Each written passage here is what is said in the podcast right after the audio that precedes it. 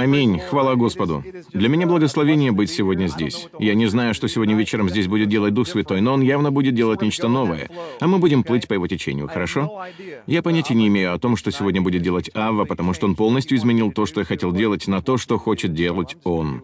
Поэтому я буду просто делать то, что Он от меня хочет, если вы не возражаете, хорошо? Итак, давайте узнаем, что Отец хочет делать, потому что Он побудил меня принести сюда кое-что из моего офиса, и я понятия не имею, зачем. Итак, мы это выясним по ходу проповеди. Сможем ли мы это сделать? Хорошо. Давайте начнем с молитвы и посмотрим, к чему мы придем. Ава, мы благодарим Тебя за то, какой Ты великолепный. Ты великий и могущественный Элохим. Ты Господь. Ты величественный судья во множественном числе, восседающий на своем престоле и судящий своих людей. О Боже, ради одной цели, погрузить их в Твою любовь, в Твою праведность, Боже. Ты хочешь взять это платье и очистить его, отстирать его. Погрузи нас в микву, Боже, и дай нам новые одежды. Поэтому, Отче, я прошу Тебя сегодня, чтобы Ты окунул нас в Дух Твой, обмакни нас в Твое Слово, замаринуй нас, если можно так сказать, и плотно закрой крышкой. Боже, я молюсь, чтобы Ты хранил нас в присутствии Всемогущего, в Твоем тронном зале, Господи, и я молюсь, чтобы по мере того, как Ты будешь являть нам свое лицо, Твое по ним, Твое святое присутствие, Господи, я молюсь, чтобы Твоя слава проявлялась в нашей жизни, чтобы она сияла в нашей жизни. Пусть сама кого сама сила всемогущего Бога осенит все в нашей жизни, а всякие обстоятельства и всякие вражеские силы будут смыты в канализацию. Отче, мы провозглашаем сегодня, что мы желаем только Твою воду, воду с Шамаем. Боже, мы просим, чтобы сегодня Ты излил с небес Твой Дух на нас посредством Твоего Слова. Господи, пусть Твое Слово омоет нас дочисто. Я молюсь, чтобы оно бросило вызов и даже подтолкнуло сегодня тех, у кого есть дух гордыни. Отче, я молюсь о тех, у кого есть сомнения, омой их, Боже, до такой степени, чтобы они больше никогда не сомневались в Твоей любви.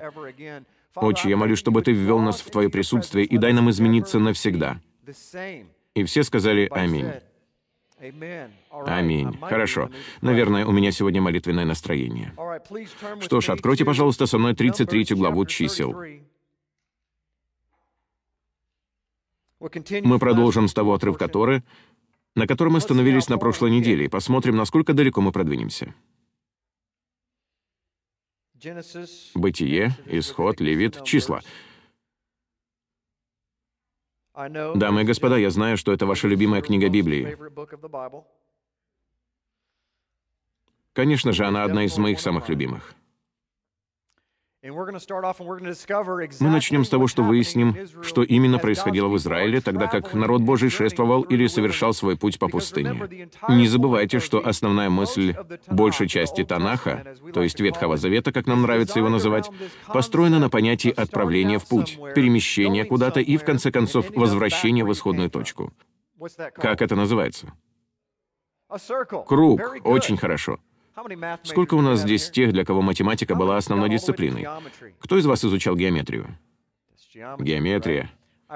Я помню, геометрия была одним из моих любимых предметов. Затем я перешел к тригонометрии. Я увидел треугольник и подумал, вот это классно. Потом я дошел до аналитической геометрии и подумал, в ней как раз нет ничего классного. Мое мнение о геометрии было полностью испорчено, когда к ней применили аналитический подход. Я подумал, если это и есть математический анализ, то я брошу такую учебу. И я так и сделал. Но есть одна вещь, которую я очень люблю. Пожалуй, это самая потрясающая, самая мощная фигура во всей Вселенной, а именно окружность. Мне нравится окружность окружности или круги, и знаете почему? С ними не заблудишься. Расскажу вам одну забавную историю. Как-то я был на охоте. Я люблю охотиться. Мне нравится быть на природе.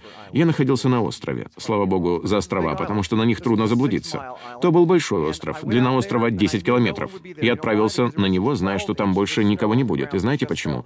Потому что за ночь до того, как на острове выпал снег, и он покрыл землю 30-сантиметровым слоем, никто в своем уме не отправился бы на охоту по 30-сантиметровым сугробам только что выпавшего снега. Итак, я отправился на тот тот остров и иду по следу. Видна лишь одна тропинка шириной с лесовозную дорогу, потому что все деревья склонились под тяжестью снега. Я нашел тропинку, по которой мне нужно было идти, определил цель, куда я должен был дойти, и вот я иду.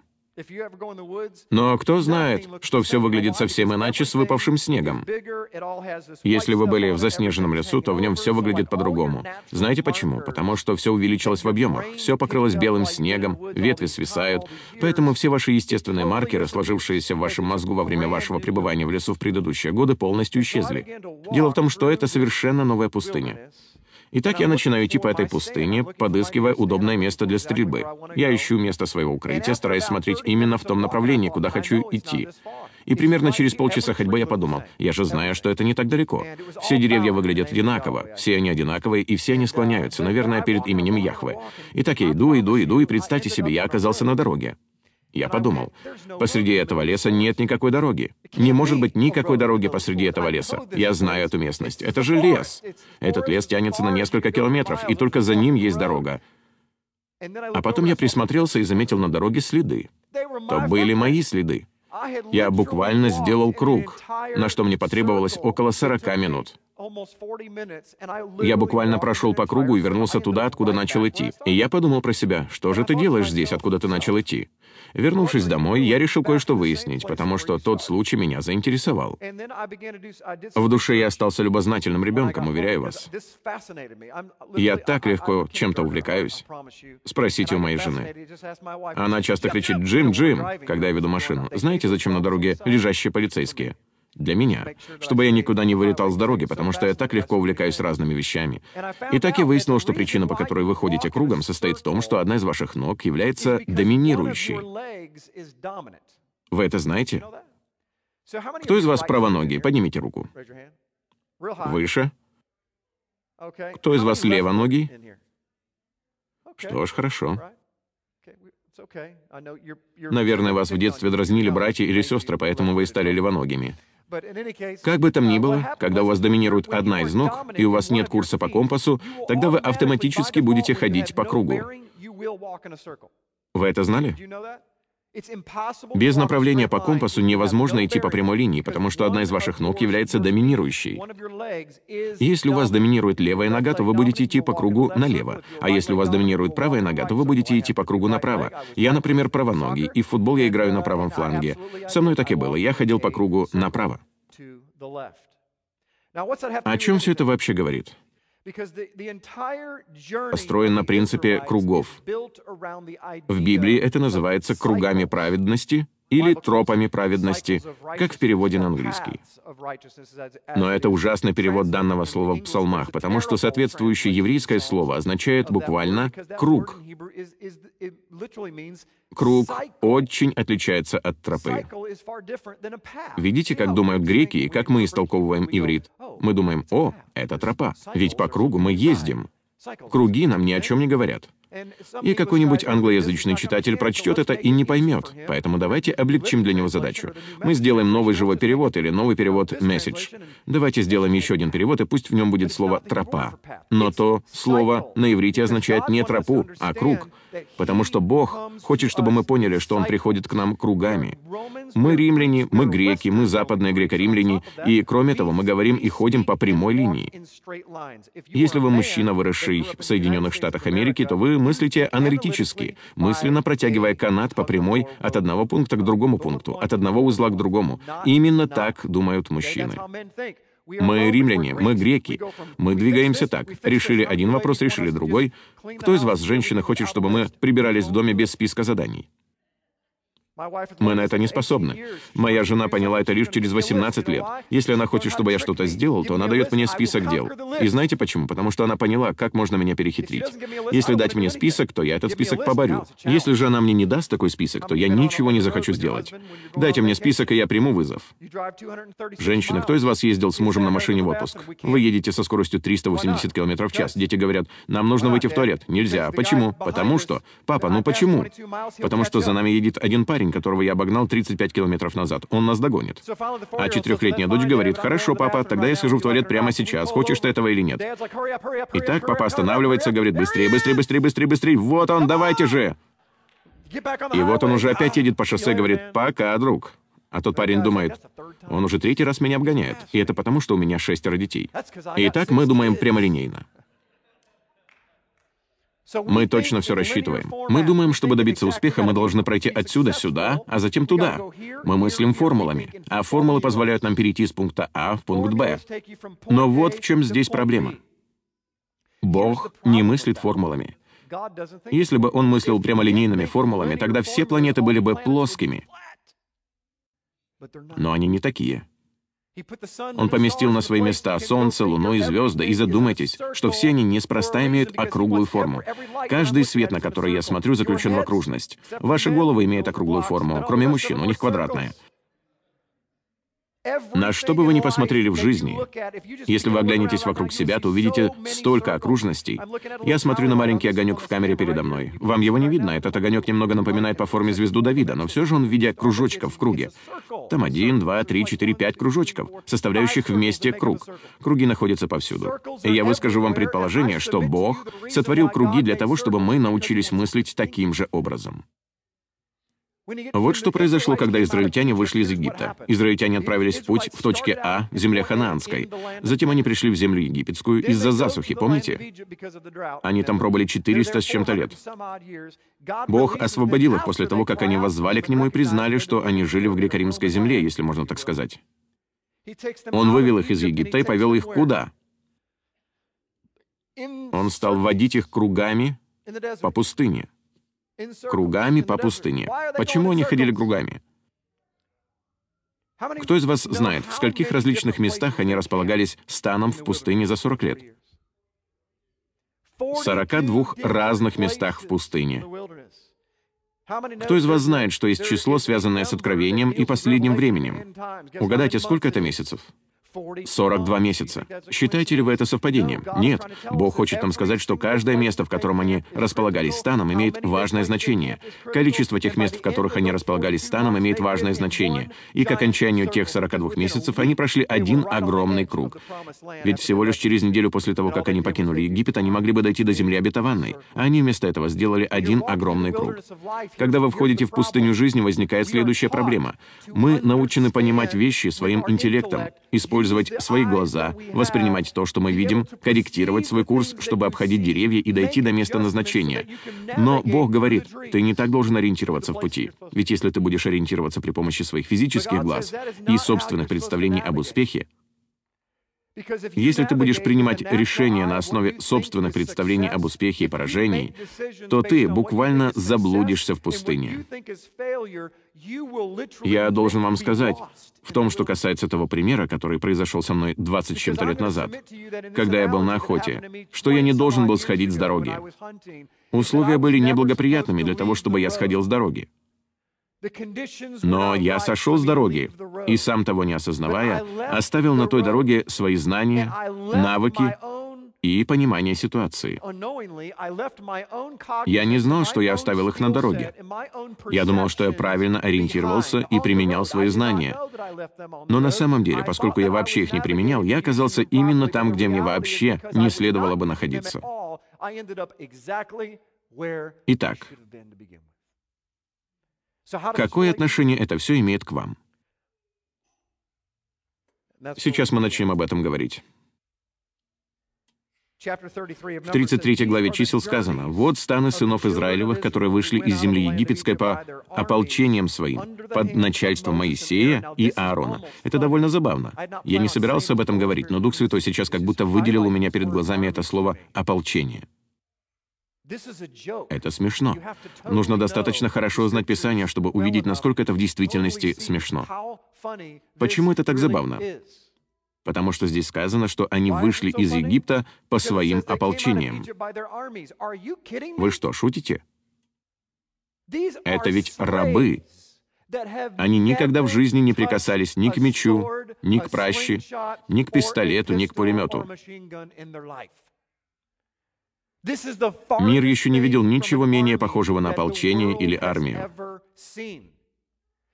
Можете ли вы себе представить два с половиной миллиона рабов, вышедших из Египта, навстречу вышкаленной египетской армии? И Бог говорит, это мое ополчение. Армия, вышедшая из Египта. Это буквально все равно, что иметь два с половиной миллиона Барни Файфов, вышедших из Египта. Кто из вас смотрел шоу Энди Гриффита? Признавайтесь. Поэтому можно судить о вашем возрасте. Я его смотрел. Так же, как и сериалы «Бананза», «Райфлмен». Сколько было оружия у Райфлмена? Кто-нибудь знает? Очень хорошо. Кто это сказал? Я их считал в каждой серии. Мы с отцом как прикованные сидели и смотрели тот сериал. я стремился сосчитать все ружья. Но вот в чем суть. Там не было никакого соперничества. То ополчение вовсе не было армией, но с точки зрения Бога, Видите ли, Бог смотрит на все сверху. Представьте себе парад, проходящий посередине улицы. Там же стоит здание в 50 этажей. На крыше этого 50-этажного здания находится Бог. Этот парад является временной шкалой от начала времени в бытии до его конца в откровении. Бог видит начало, середину и конец. Он видит одновременно все части временной шкалы. Вот в каком временном измерении он находится. Для него настоящее время везде. Это понятно? Он ведь наверху небоскреба.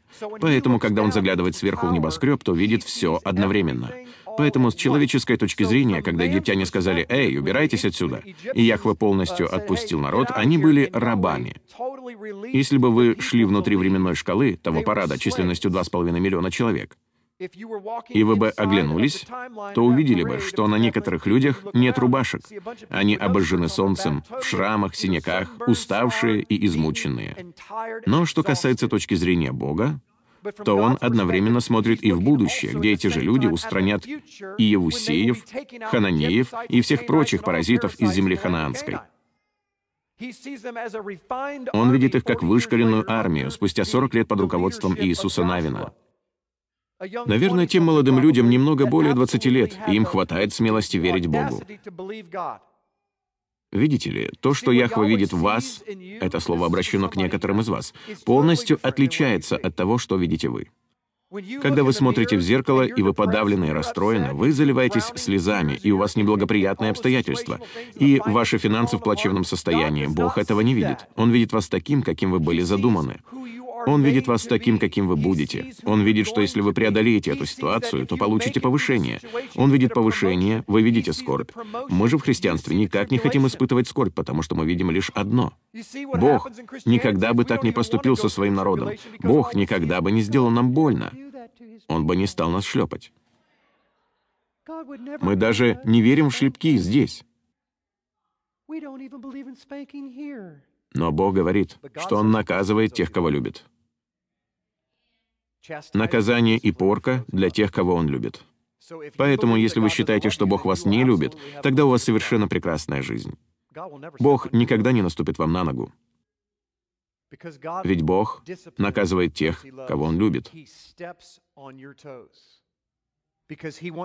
Он наступает вам на ногу, потому что Он хочет дать вам повышение.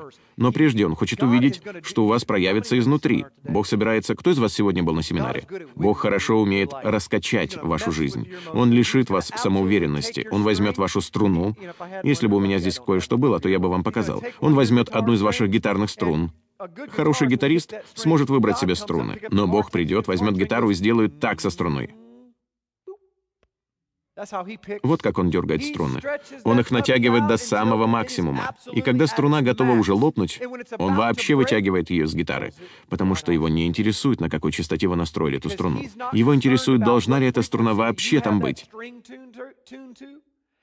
Некоторые из вас пытаются гармонизировать отношения с окружающими, но вы даже не знаете, что на вашем инструменте установлены неправильные струны. Вы никогда даже не задумывались о том, что, может быть, вы играете на неправильном инструменте, и вы пытаетесь наладить отношения с теми, кого он вообще вам не давал. Слово «путь». Давайте же рассмотрим слово «путь». Господь обратил на это мое внимание. Что ж, итак, слово «путь» на иврите «наса». Мне нравится произносить его как «НАСА», потому что мне оно напоминает «НАСА». Итак, давайте его разберем, потому что оно удивительное. Это буквы «нун», «самех» и «айн». А в палеоиврите нун похоже на рыбку. Я говорил это уже сто раз, но если для вас это в новинку, то вам следует изучать палеоиврит и пиктограммы, потому что это нечто потрясающее.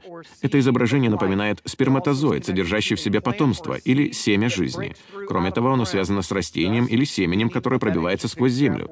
Таким образом, значение этой древней пиктограммы, существовавшей 4000 лет назад, еще до появления современного иврита, было «жизнь». Вот что она означала. Затем была еще... Нет, это не телевизионная антенна, которая у вас была в 70-х годах. Это нечто похожее на посох, на который вы можете опираться. Вот что это означает. Это означает опираться на что-то. Букве самих на самом деле соответствует число 60 в иврите, и она похожа на трость. С нее начинается процесс опирания на что-то. Но не в упадочном смысле, а в положительном смысле. Это означает, что люди могут на вас опереться. В 60 лет вы на самом деле сильнее, чем были в 50. Бог предоставил вам такую возможность. Вы настолько сильны, что люди могут на вас опереться. И последняя буква совершенно очевидна. Она означает «глаз». Глаз. Но это не простой глаз. Это духовная проницательность. Это глаз, который Бог дает вам, чтобы вы смотрели через него. Кому из вас было видение, или вы слышали о ком-то, кому было видение? Чем вы видите видение? Своим физическим глазом или своим духовным глазом? Когда Бог дает мне видение, я вижу его не своим физическим глазом, а своим духовным глазом. Между ними почти нет разницы, потому что можно рассмотреть детали — к примеру, рубашка в клетку коричневого цвета с одной черной точкой на правой стороне.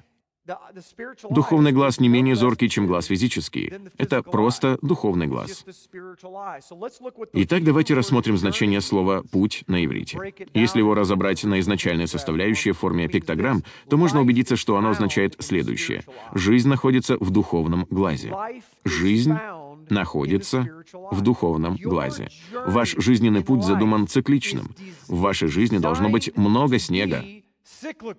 Богу очень хорошо удается спутывать ваши мысли о том, кем вы должны быть. Может быть, вы находитесь на лучшей в мире охотничьей поляне в 50 метрах от следа животного. И Бог спутает все следы так, что вы не сможете их найти, потому что Он хочет, чтобы вы были в другом месте, в другое время. Духовные глаза позволяют вам ходить кругами. Возможно, вы скажете, так вот в чем дело. На американском жаргоне фраза «ходить по кругу» имеет негативное значение. Не так ли? Он все ходит по кругу. Может быть, кто-то думает об этом прямо сейчас. Почему вы смеетесь? На самом же деле мы должны ходить по кругу. Мы должны это делать. Кто из вас слышал термин «ходить вокруг да около горы»? Кто из вас знает, что вы должны ходить вокруг горы? Разница в том, что одни из вас останутся на той же тропе, а другие, усвоив уроки той тропы, начнут подниматься по спирали. Вы будете видеть то же самое, но под другим углом. Почему, по вашему мнению, Бог дает нам главы Торы? Как вы думаете, почему мы каждую неделю рассматриваем очередную главу Торы? Ту же самую, что была и год назад. Потому что вы увидите то же самое, но под другим углом. Бог предназначил вам ходить кругами. И я хочу вырвать вас из парадигмы. Нет, это Он хочет вырвать вас из парадигмы сегодня вечером, чтобы избавить вас от прямолинейных представлений, будто вы должны оказаться здесь в определенное время, потому что вам об этом говорит ваша система образования. Никто не говорит, что вы должны оказаться здесь в определенное время. Вы понимаете, о чем я говорю? Бог говорит, нет. Если я захочу, чтобы ты закончил колледж отличником в 8 лет, то я так и сделаю. Я поражу преподавателей твоей мудростью. Если же я вообще не захочу, чтобы ты когда-либо поступал в колледж, то я сделаю так, что ты никогда не поступишь в колледж. И я поражу преподавателей твоей мудростью. Бога не заботит, где, по вашему мнению или по мнению этого мира, вы должны находиться или как вы должны выглядеть. Этот мир устанавливает для нас рамки. Ему очень хорошо удается проводить ключевые структурные линии, которые говорят, «Ты должен быть здесь». Библия говорит, что у вас нет права выбирать, где вам быть. Нас учили, особенно тех из нас, кто постарше, в частности, если вам за 45 или 50 лет, вас изначально учили, что если у вас нет определенного набора к моменту выхода на пенсию, Поэтому вы думаете обо всех таких вещах. Но кто сказал, что вы вообще должны думать о чем бы то ни было, кроме Бога? Я не говорю, что вам не нужно иметь сбережения или что-то еще в этом роде. Не вырывайте, пожалуйста, мои слова из контекста. Все это очень хорошо. В Библии сказано, что вам следует делать сбережения. Кажется, в ней сказано, что муравей делает сбережения, не так ли? Я не уверен, но знаю, что и на муравья могут наступить в процессе заготовок. Но зато муравьи едят много хорошей еды. Однако Бог хочет, чтобы вы уповали на Него каждый день. Делайте то, что перед вами, и делайте в точности то, что перед вами в тот день, и вы автоматически начинаете ходить вслепую. Видите ли, это полностью идет вразрез с мирскими принципами. Это полностью идет вразрез с тем, что говорит делать этот мир, потому что этот мир говорит, что вам нужно иметь пятилетний план. Раньше я занимался продажами и до сих пор расплачиваюсь. Я узнал это от одного мудрого человека. Все мы занимаемся продажами, не так ли? Все мы продаем Бога. Все мы пытаемся помочь людям это понять и купиться на систему, которую Он создал. Ведь то, что Он предлагает, является очень ценным. А главное, это дается бесплатно. Но суть проблемы в том, что мир приучил нас смотреть на все определенным образом. Вам следует иметь годичный план, двухлетний план, десятилетний план и пенсионный план. И Яхва думает, а как насчет моего плана? Как насчет того, что я написал? Как насчет того, что я желаю дать тебе? Люди постоянно меня спрашивают о том, что им делать в той или иной ситуации. Что мне делать здесь? Что мне делать там? Причина, по которой большинство из вас оказались в такой ситуации сегодня, состоит в том, что вы приняли неправильное решение вчера, а теперь вы хотите, чтобы Бог вывел вас из этой ситуации. Это все равно, что сказать, я буду есть бутерброды с ветчиной и свиной стейк каждое воскресенье или каждый день в течение 30 лет. Затем я заболею раком и скажу, Боже, исцели меня от рака. Если он это сделает, то это будет проявлением его милости. Потому что в моей Библии сказано, не ешьте того же, что язычники, и у вас не будет тех же болезней, что и у язычников. Но мы делаем то, что хотим, а затем просим Бога просто исцелить нас, простить нас, а того не замечать. Дамы и господа, мы служим такому милостивому Богу, что даже и представить себе не можем. Бог следит за тем, чтобы мы ходили по кругу. Он хочет, чтобы мы ходили вслепую. Он хочет, чтобы мы стали ходить с закрытыми глазами. Жизненный путь гораздо интереснее, когда вы им не управляете. Могу ли я сейчас кое в чем признаться перед всем миром? Раньше стремился все контролировать. Кто из вас тоже любит все контролировать?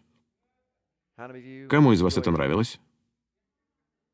Кто из вас все еще любит все контролировать? Ну-ка. Почему на второй вопрос было поднято больше рук, чем на первый? Это неправильно. Послушайте, Бог просит, я не шучу, я во всем стремился к совершенству и пытался все контролировать. Однако я и сам не осознавал, что я пытался все контролировать. Просто мне нравилось держать все под контролем. И я думал, что если я и совершу какие-то ошибки, то это будут мои ошибки, я буду на них учиться. А потом я научился отпускать все из рук. И когда вы научитесь так все отпускать, тогда угадайте что? Это очень похоже на американские горки, так гораздо интереснее. Когда мы с детьми впервые пришли кататься на американских горках, я повел себя как отец, который хочет подшутить над своими детьми во время их первого катания на американских горках. Вместо того, чтобы сказать им держаться за поручни, как поступил бы хороший отец, «Держитесь вот так, держитесь крепко», я им сказал «Отпустите руки, мы почти на вершине, отпустите». Когда мы в первый раз катались на американских горках, то, кажется, Сьерра понятия не имела, что это такое. Вначале вы поднимаетесь так, тик-тик-тик, и тогда я сказал «Поднимите руки». Она ничего не подозревала, она понятия не имела, почему я говорю ей поднять руки. И все же она подняла руки, подумав, это ведь мой папа, я должна слушаться папу. И так она подняла руки, и мы находимся в первом ряду. Когда вы сидите в первом ряду и поднимаетесь на горку, то у вас складывается обманчивое впечатление, вы ведь не так уж и быстро начинаете спускаться, потому что другие вагончики за вами, они должны вас как бы догнать. Что ж, нет проблем, поднимем руки. Даже когда мы уже начали спускаться с горки, двигались мы совсем не быстро. Что ж, все нормально, мы в порядке. Но потом происходит резкое падение вниз. Не так ли? Ой, да. Она вцепилась в поручень изо всех сил. Я кричу, подними руки. Она... Она так крепко сомкнула губы, как будто боялась, что к ней в рот залетит какой-то жук. Итак, жизнь гораздо более интересна, когда вы отпускаете руки. Почему мы испытываем стресс по любому поводу? Знаете ли вы, что стресс является одной из десяти основных причин смертей? Я понятия не имею, откуда у меня такая статистика, но это утверждение звучит так страшно. Однако так оно и есть. И знаете ли вы, что смех продлевает жизнь? А это правда. Чем больше у вас морщин на лбу, тем больше вы, значит, смеетесь. Если же у вас гладкий лоб, то вы, наверное, скоро умрете. Все сразу посмотрели на лбы друг друга. Посчитайте морщины. Ну-ка, каждая из них — это 10 лет. Именно столько вам осталось. Сколько же я сегодня получу возмущенных имейлов? Но ничего страшного. Вы ведь должны смеяться. Дело в том, что жизнь должна быть веселой. Жизнь — это путь. Бог хочет, чтобы вы научились использовать хаос в своей жизни. Я знаю, что это простая проповедь. Я еще дойду до того, зачем я принес сюда эти предметы. Надеюсь, вы что-то вынесете из этого слова. Но суть проблемы в том, что раз вы идете кругами по своему жизненному пути, угадайте, что произошло с израильтянами. Выскажу вам предположение, что во всем том был Божий план. Кто из вас знает, в чем состоял его план, когда они пришли к берегу реки Иордан? Что тогда произошло? Пришел конец скитаниям. Бог говорит, это ваше наследие. Примите его сейчас же. Я предполагаю, что если бы они дошли до земли обетованной за 11 дней, от Кадеш-Барнеа до Ханаана, их бы убили. Они же были рабами. Но благодаря их непослушанию Бог использует все, хвала Господу. Я верю, что в конечном итоге Он не хотел, чтобы они были непокорны, но наш Бог так благ, что Он смотрел в невременных рамок сверх этого бесконечного здания, и Он видел, что они рабы. Итак, я полагаю, работая в своем маленьком игрушечном мирке, что враг подошел к Богу и сказал, «Боже, я хочу забрать к себе этих непокорных людей. Позволь мне их забрать, как и Иова». Я считаю, что история Иова просто единственная из подобных историй, которая была записана. Я думаю, что враг постоянно приходит к престолу и просит о том или ином имени. И так он предстал перед Богом, и я полагаю, что Бог сказал, «Хорошо, иди, я же вижу, что они рабы. Поэтому, Хасатан, я позволю тебе пойти и напасть на мой народ. И я позволю тебе возбудить дух непослушания, надменности и гордыни, чтобы ты превознесся, ведь ты знаешь, что затем произойдет. Я схвачу тебя за хвост, а мой народ в результате станет сильнее и избавится от всех нечистых духов. В процессе этого я избавлю их от Египта. Итак, сатана, ты думаешь, что сможешь погубить моих людей, а на самом деле ты только вытащишь из них весь Египет, так что из них останутся лишь люди из воинства Гидеона и представители рода Иисуса Навина, и они уничтожат тебя и примут то наследие, что я им обещал. Видите ли, конечная цель хождения кругами — попасть в землю обетованную. Именно так все и было задумано, потому что всякий раз, проходя круг, вы узнаете что-то новое — Проблема лишь в том, что у большинства из нас в жизни нет таких людей, которые бы говорили нам что-то в нашу жизнь, поэтому мы все время оказываемся на одной и той же тропе в круге. Видите ли, вот так это работает. Вы не можете видеть тропы, и знаете почему? Потому что вы слепы. Итак, вы идете, ничего не видя, как и должно быть. Вы ходите вокруг горы, но вот вы нащупали в стороне кустик, и он помог вам остаться на тропинке. Вы идете очень медленно. Именно так мы поступаем. С кем из вас так было в вашей спальне? Вы ведь проводите в своей спальне 10 часов в день. Вы можете пройти от спальни в туалет, а это четыре шага, в темноте. Но вот что мы делаем. Мы идем медленно, ощупью. Там всего четыре шага. У вас на пути ничего нет, и вы это знаете. Но вот как мы поступаем. Мы так боимся просто закрыть глаза и пройти. Я бросаю вам вызов. Сегодня дома закройте глаза, откройте дверь спальни и пройдите до кровати так, как если бы у вас были открыты глаза. Мужья идут, а жены снимают их на видеокамеру. Но мы должны так поступать.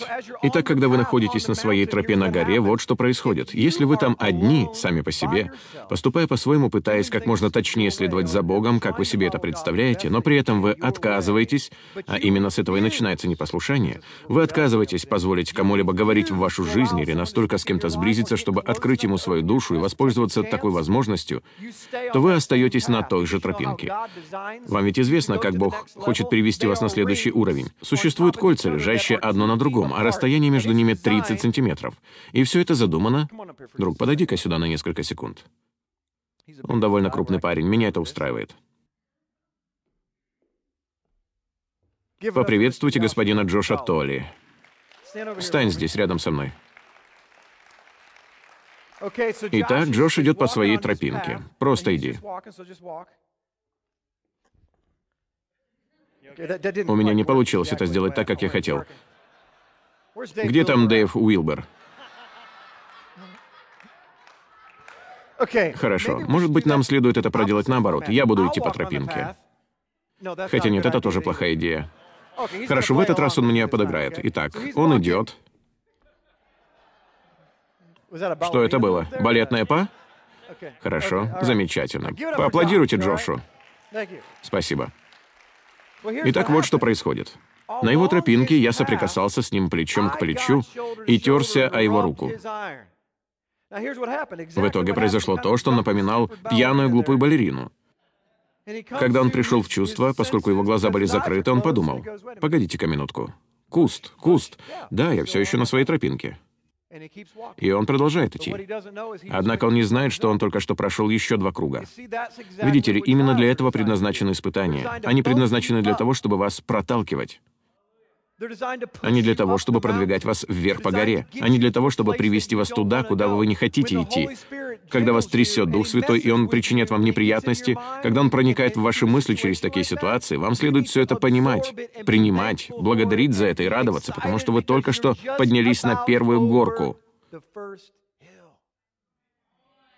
Поднимите руки, прославьте Господа и наслаждайтесь лучшей поездкой в вашей жизни. Почему мы жалуемся, оказавшись на вершине первой горки в американских горках? Именно это мы и делаем. И я верю, что все имеет пророческий смысл. Вы знаете, что я постоянно говорю, во всем, что происходит в физическом мире, есть духовный смысл и наоборот. Яхва всегда что-то говорит, даже на американских горках. Ведь вот что мы говорим. Позвольте вам показать, до чего же Бог изобретателен. И если вы думаете, что это я что-то домысливаю, то он гораздо умнее, чем вы думаете. Есть одно выражение, которое звучит так. «Жизнь как американские горки». Итак, если жизнь действительно похожа на американские горки, то мы можем провести такую параллель, и это будет вполне логично. Видите ли, жизнь начинается очень медленно. От вас лишь требуется приготовиться к вашим первым испытаниям и скорбям.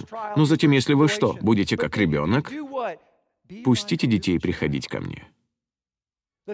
Ведь как они поступают? Мне нравится кататься на американских горках. В следующем месяце мне исполняется 40 лет, и я очень люблю кататься на американских горках со своими детьми. Я уже не могу кататься на этих вращающихся аттракционах. Меня на них уже не заманить. Я даже не понимаю, как я на них катался в детстве. Но я по-прежнему люблю американские горки. Но я смотрю на других взрослых, и все они демонстрируют чувство собственного достоинства. Понимаете, о чем я? Сьюзи, хочешь прокатиться на американских горках? Зачем так себя вести? Будьте как дети, идите на американские горки и ведите себя так же, как и дети, потому что они никогда не выпадают. Обратите внимание, если присмотреться к тем мягким поручням, то все отпечатки пальцев, судя по размерам, были оставлены взрослыми. Вы никогда не увидите отпечатков пальцев школьника на тех мягких поручнях. Будьте ребенком, когда вы испытали первый толчок, когда вы не можете выплатить ипотечный кредит, когда что-то происходит, и вы останавливаетесь на обочине, прославьте Господа и поднимите руки. Сейчас будет стремительный спуск. Бог задумал жизнь, похожей на американские горки. И знаете, иногда в ней бывают резкие повороты, так что у вас заболит шея. И знаете почему? Может быть, вашу шею нужно выровнять. Вы никогда не думали, что все жизненные взлеты и падения предназначены Богом для того, чтобы привести вас туда, куда вы должны прийти? И куда ведут все американские горки? К одному огромному безумному кругу. Вы ведь родились нагим. Вы умрете нагим.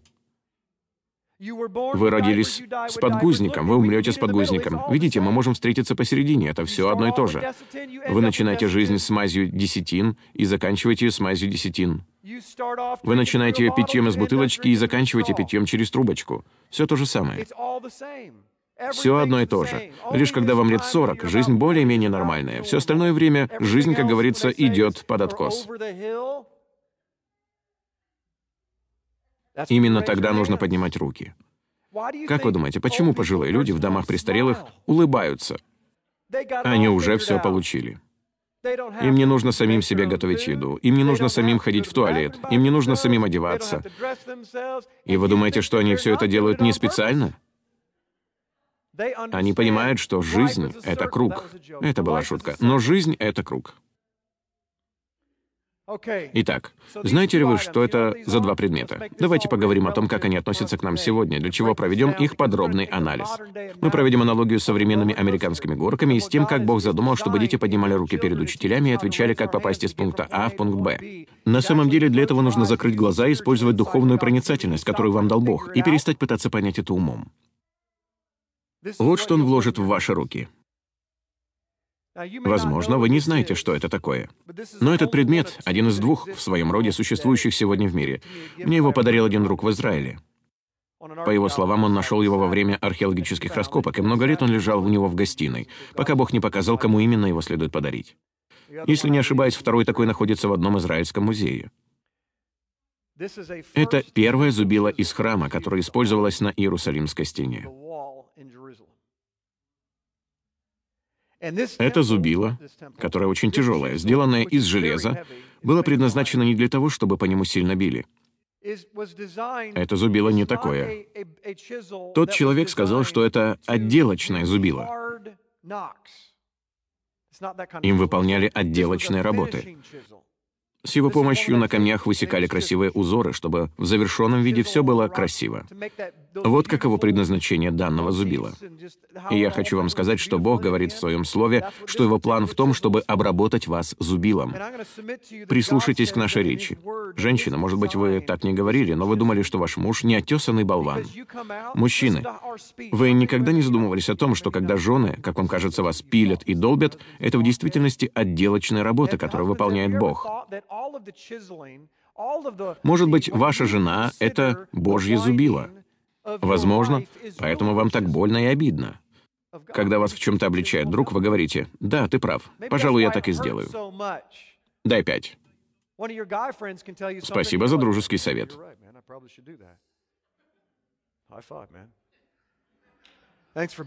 Когда же вы приходите домой, и вам то же самое говорит жена, вы взрываетесь.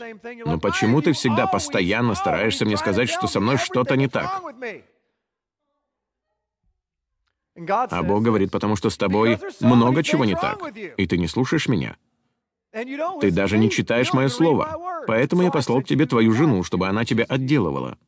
Начни читать и применять мое слово, и тогда, может быть, твоя жена начнет говорить тебе приятное. Например, «Ты мужчина хоть куда». Бог хочет вас отделывать, не уклоняйтесь от этого. Бог задумал это для того, чтобы превратить вас в мужа сильного в его воинстве, в такого человека, которым он вас видит. Вам предназначено быть мужем сильным.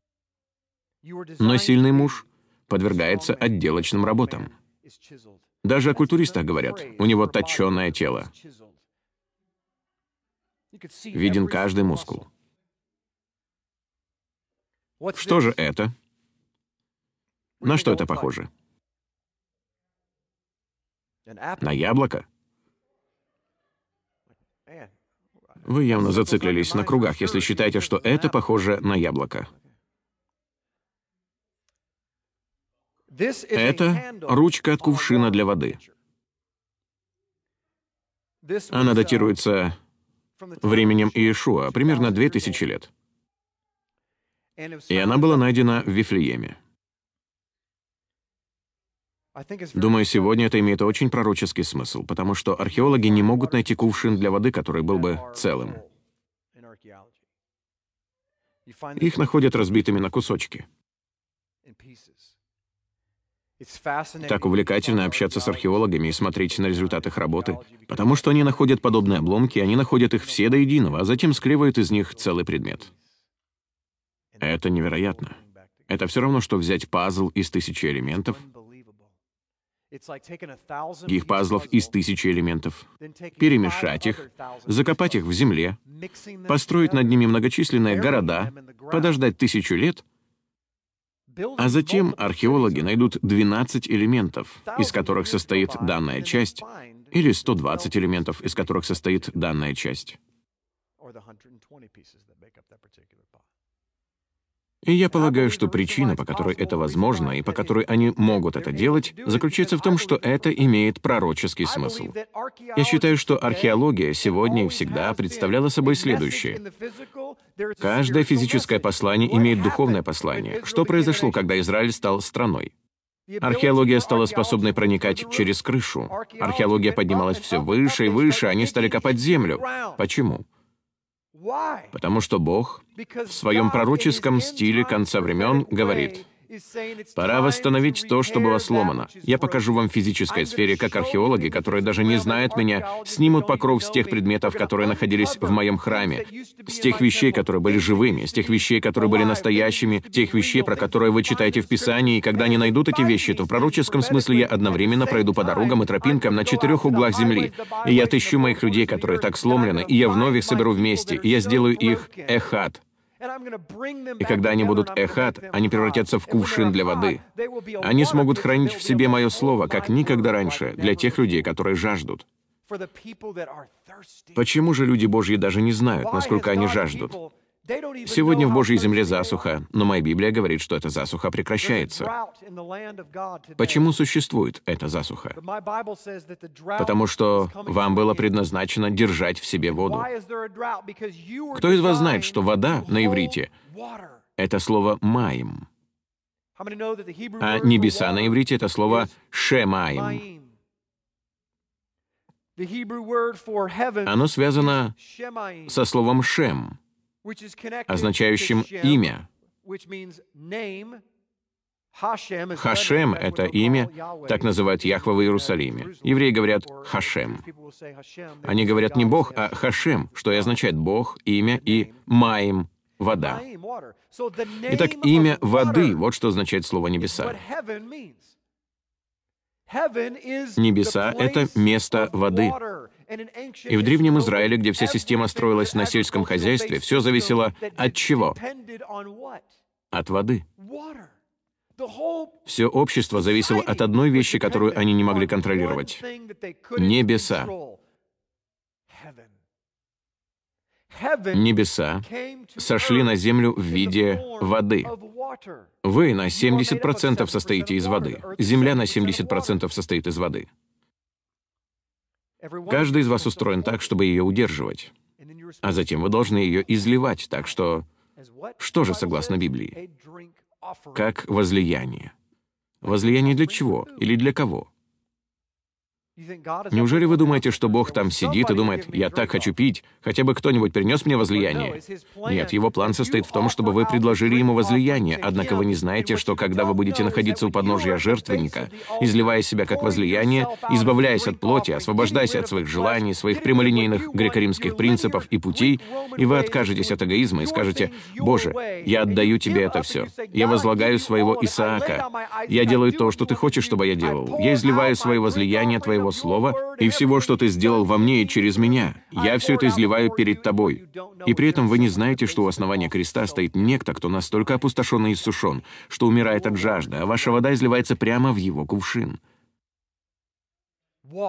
Вода никогда не достигает земли в Царстве Божьем. Вода предназначена для того, чтобы переходить от одного человека к другому. Она никогда не тратится впустую. Итак, вот чего нам, как народу Божьему, не достает сегодня. Мы не осознаем того факта, что все мы отломаны. Мы отломанные части. И знаете, что видит Бог, когда Он видит отломанную часть, испещренную дырками? Он видит святую часть. Такова его точка зрения. Видите ли, план Яхвы состоит в том, что Он рассеял свой народ до краев земли. Вы видите, какой Он умный.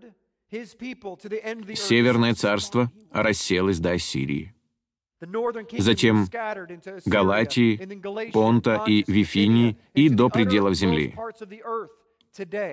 Сегодня, две тысячи лет спустя, она полностью исчезла, стерта с лица земли с точки зрения всех, но только не его. Знаете, какой он умный? Пусть даже мы или наши предки совершали ошибки, пусть даже вы совершаете ошибки, Бог — имеет план вокруг тех ошибок. Потому что посреди ошибки, когда он рассеял свой народ, враг не может их всех сразу уничтожить. Гораздо труднее погубить семена Божьи, если не знать, кто они такие. Поэтому он совершил блестящий ход. Скрыл свое семя.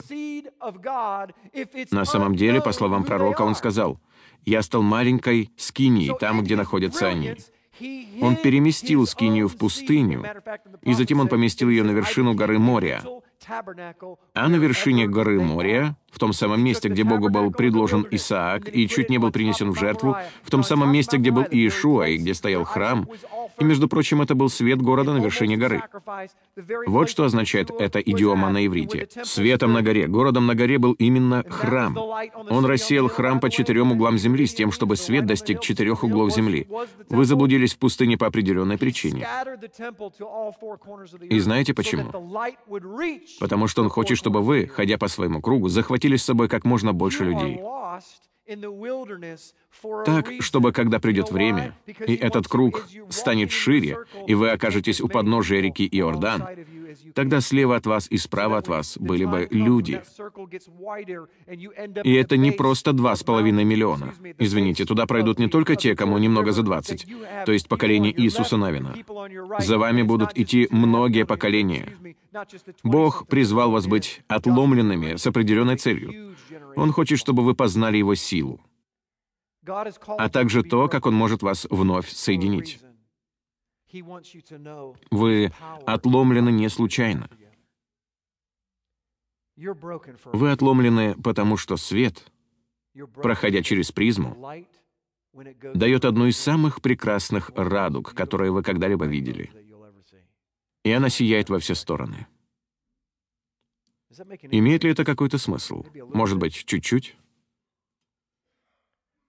Итак, в конечном счете я верю, что Бог хочет, чтобы мы поступали вот как. Он хочет, чтобы мы ценили тот путь, по которому мы идем, но помнили, что на нем нас ждут толчки, и кого-то из вас рано или поздно толкнут. Сейчас мы находимся в период суда. Большинство христиан этого не видят и не знают. Это один из таких моментов, которые становятся видны позднее. Это похоже на продажи микроволновых печей. С самого начала их смогли продать лишь несколько штук, а затем это приобрело вид так называемой колоколообразной кривой. Все просто обезумели. Но никто не знал об этом, пока продажи не достигли пика. Только тогда все мы бросаемся покупать акции, когда об этом говорят в новостях, не так ли? «Эй, давай купим акции!» А к тому времени, как мы купили акции, другие люди, которые их купили раньше, уже их продают. Поэтому кривая идет вниз. Именно так американцы теряют деньги, но это уже совсем другая история, о которой мы можем поговорить позже. Бог предназначил вам следовать за Ним слепо, не интеллектуально слепо. Вы должны знать Его Слово. Но я имею в виду, что вы не должны ходить видением этого мира. Позволяйте Богу вас толкать. Вынесите из сегодняшней проповеди эту мысль. Позволяйте ему вас толкать. Когда он вас толкает, встряхнитесь и спросите, «Отче, что ты пытаешься сказать? Что ты хочешь мне сказать?» А затем поднимите руки и катайтесь. Он владелец этой дорожки. Я знаю, что некоторые из вас переживают сейчас трудности. Я тоже переживаю трудности. Мы можем сверить свои записи, если хотите, но почему я так взволнован? Наверное, никто из вас не сталкивался с тем же, с чем столкнулся я. Почему же мои руки подняты? Почему же у меня такое позитивное отношение? Я не хвалю сам себя, а просто говорю, что я очень рад тому, что начинаю учиться поднимать руки вверх и позволять Богу все контролировать. Я не должен все контролировать, я не должен во всем сам разбираться. Я лишь должен быть в согласии с Ним. Когда вы находитесь на американских горках, вам нужно знать лишь одно — слушать голос того человека, который говорит, когда вы садитесь. Опустите поручень и зафиксируйте его так, чтобы вам было больно. И это не просто так. Ведь если вам не будет больно, то вас будет трясти, как белье в барабане для сушки. Бог говорит в Своем Слове, что если вы идете, то не полагайтесь на разум свой, а во всех путях своих познавайте Его, и Он направит ваши стези. Он будет вашим наставником, вашим гидом по вашему праведному кругу. Встаньте, пожалуйста, со мной. Поднимитесь.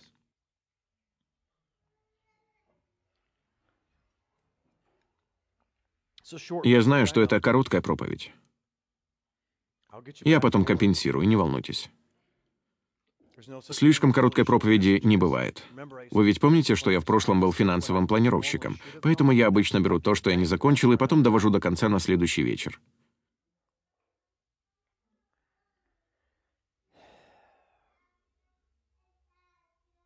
Мы рассмотрели лишь один стих и прошли полный круг.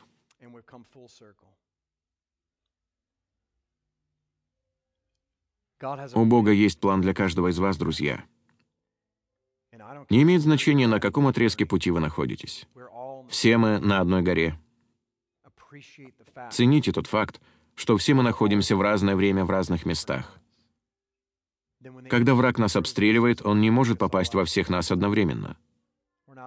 Мы все не должны быть одновременно супердуховными, но все мы задуманы и призваны не сводить глаз с вершины горы.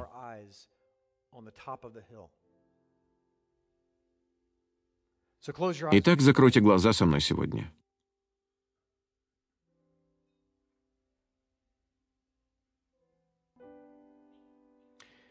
И я попрошу вас кое-что сделать. Некоторым из вас трудно услышать голос Божий или увидеть, как Он говорит.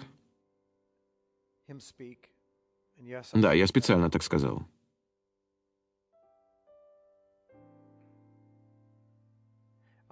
Я прошу вас попросить Его прямо сейчас. «Отче, покажи мне, пожалуйста, где я пропустил толчок». Вернее, я ощутил толчок, открыл глаза и понял, что я сошел со своей тропинки, и поэтому я вернулся на свою тропинку, на ту самую тропинку, с которой ты хотел меня столкнуть.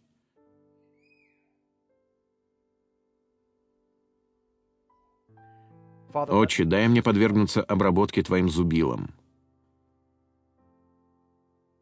Каким бы ни был мой обломок, я прошу, чтобы Ты соединил его с другим обломком, а потом соединил и эти обломки с другим обломком — и я молюсь, чтобы ты сделал кувшин, который будет содержать в себе воду для кого-то жаждущего. Наполни меня, Боже.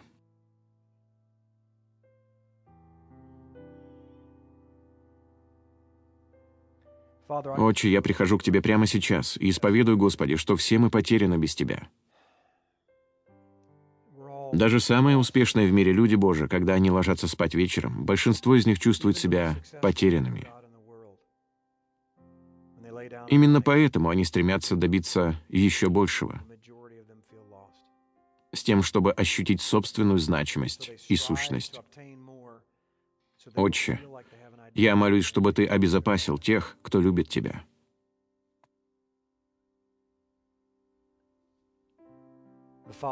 чтобы Ты обезопасил тех, кто желает Тебя и готов по-настоящему отдать и отказаться и оставить все, что они считают выгодным и успешным, даже если они считают, что это от Тебя.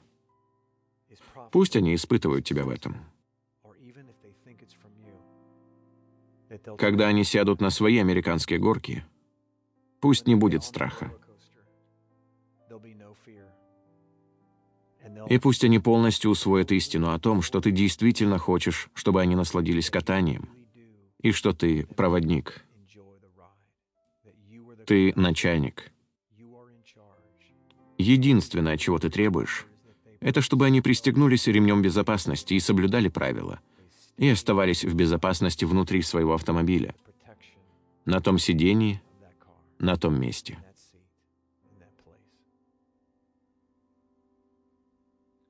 Отче, я прошу, чтобы ты простил тех, кто меня сейчас слышит, кто выпрыгнул из машины или выехал на ту дорогу, на которой ему не следовало находиться.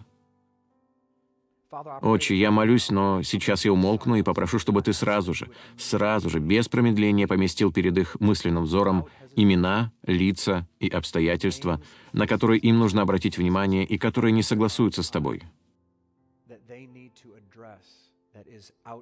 Во имя Иешуа. Я прошу, чтобы ты это сделал прямо сейчас.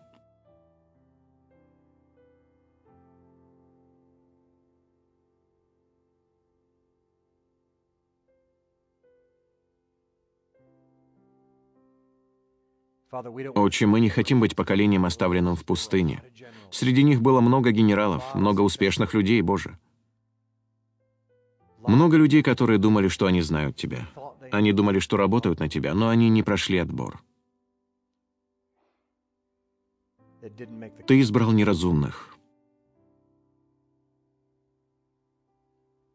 немудрых в глазах человека, просто потому, что у них есть рвение.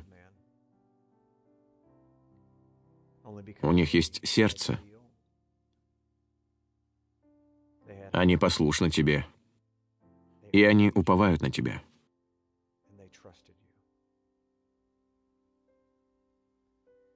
Я молюсь, чтобы ты привил нам все эти качества, Авва. Дай нам быть похожими больше на тебя.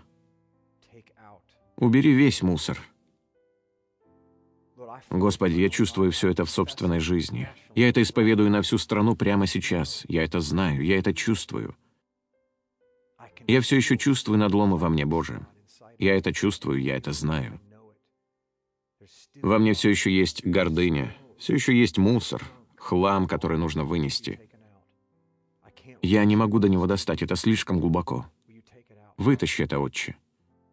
Я прошу перед всеми, исцели меня. Проведи меня в такое место, Отче, в котором я смогу поднять руки, независимо от того, на какую гору я взбираюсь или насколько быстро ты двигаешься. Я хочу оглянуться. Оглянуться и увидеть, что ты сидишь рядом со мной.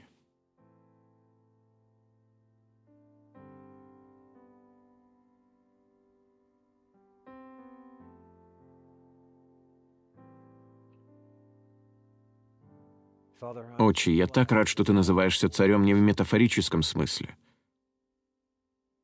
Мы можем доверять тебе в том, что ты будешь править и царствовать в праведности. Помоги нам, отцам и мужьям, править и царствовать одновременно с любовью, праведностью и милостью.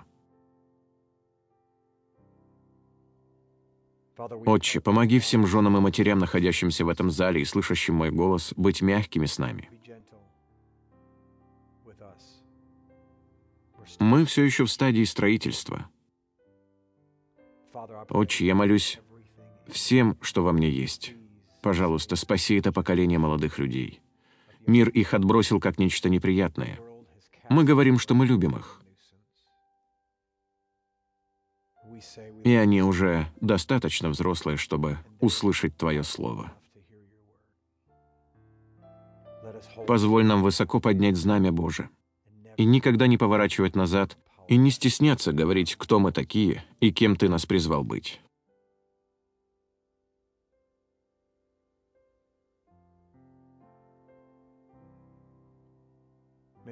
Да благословит вас Господь Бог и сохранит вас. Да презрит Он на вас светлым лицом Своим и помилует вас. Да обратит Он свое лицо, свое святое присутствие на вас – и вознесет над вами, как зонт, как знамя, как радугу, облака славы. И в конце вашей ночи я знаю, я знаю, что штормы здесь и штормы приближаются. Дай нам быть благодарными за дождь. И да принесет он вам шалом.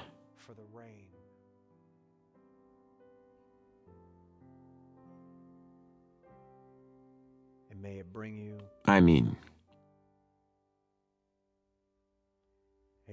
И аминь. Повернитесь к своему соседу и скажите, «Пусть Бог даст тебе мир».